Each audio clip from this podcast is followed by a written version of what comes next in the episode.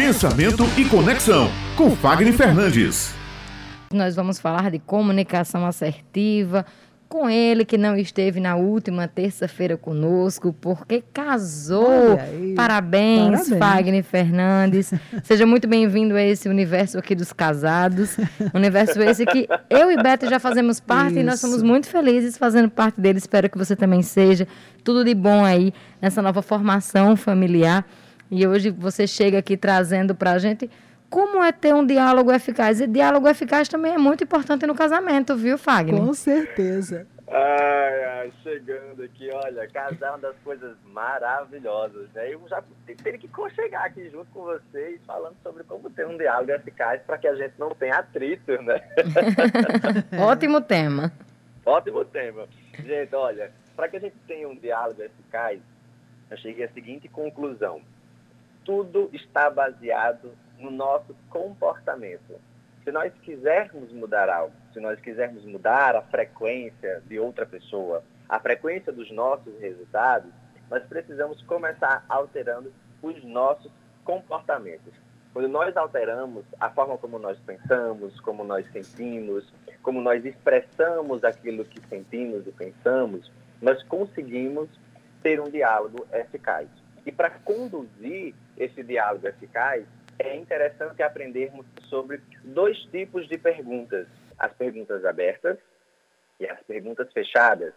Cada uma vai ter a sua funcionalidade.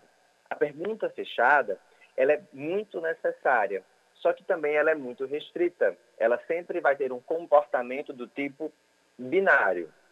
Por exemplo, sim ou não. Isso ou aquilo, bom ou mal. O nível de variabilidade é muito baixo. Então, pensando agora como seria isso né, nos nossos relacionamentos, já imagina aí quando você faz uma pergunta e a pessoa traz uma resposta fechada, ou o contrário. Ou seja, está havendo um mínimo de comunicação possível. Um segundo estilo de comunicação que nos ajuda nesse diálogo bem assertivo, bem eficaz, é aprender sobre as perguntas abertas. Elas possuem um estilo mais livre, é mais assertivo, conecta, permite entender o contexto, há uma relação de interesse para quem fala e de quem escuta, e dessa forma a gente consegue ampliar o repertório daquele discurso. Então é nesse momento que nós conseguimos desenvolver um diálogo eficaz. E isso ajuda, sejam eles de venda, sejam eles relacionamentos pessoais, interpessoais, seja onde você estiver. O segredo para você ter um relacionamento eficaz é você entender o momento em que cada pergunta pode ser feita. Às vezes, nós precisamos começar com uma pergunta fechada, para que a pessoa dê o um mínimo de atenção e entremos com as perguntas abertas. Fagner, mas qual a finalidade de tudo isso? A finalidade é você desenvolver uma conversa, ou seja, ter qualidade de atenção.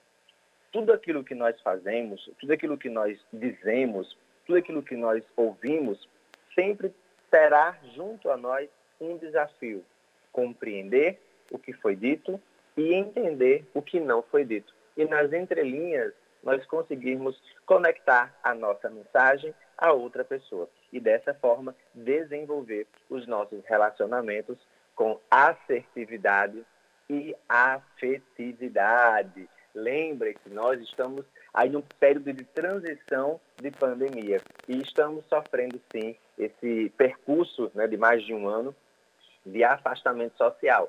Logo, nós estamos precisando aprender novamente a olhar para si a olhar para o outro e entender, de, dentro de um diálogo, o que é mais importante. E dessa forma, a gente vai conseguir ir direcionando o nosso sucesso. Então, entre perguntas abertas e fechadas, escolha aquela que vai fazer mais sentido no seu diálogo quando você se encontrar com a pessoa que vai conversar com você. E assim a gente segue feliz e fluindo. Comunicação é vida e vida é sempre uma composição de inconstâncias. Olha aí, tá vendo? Ó, filosofando. Ó, Poético demais, menino. O amor inspira, né? Recém-chegado da lua de mel, inspirado aí, romântico. Muito bom, viu, Fagner? Todas as suas reflexões. Não, é muito gostoso, porque a gente precisa entender né, que tudo está conectado na nossa vida. E, e, a comunicação, trabalhar com comunicação é isso, é trabalhar com o nosso íntimo, com o íntimo do outro, com os relacionamentos, com sucesso, com dinheiro, com fé, com espiritualidade. É viver, né? É viver.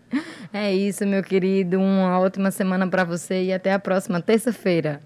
Se Deus quiser, começando agosto com os dois pés, para que nós tenhamos um mês maravilhoso e muito abençoado. Um cheiro grande no coração.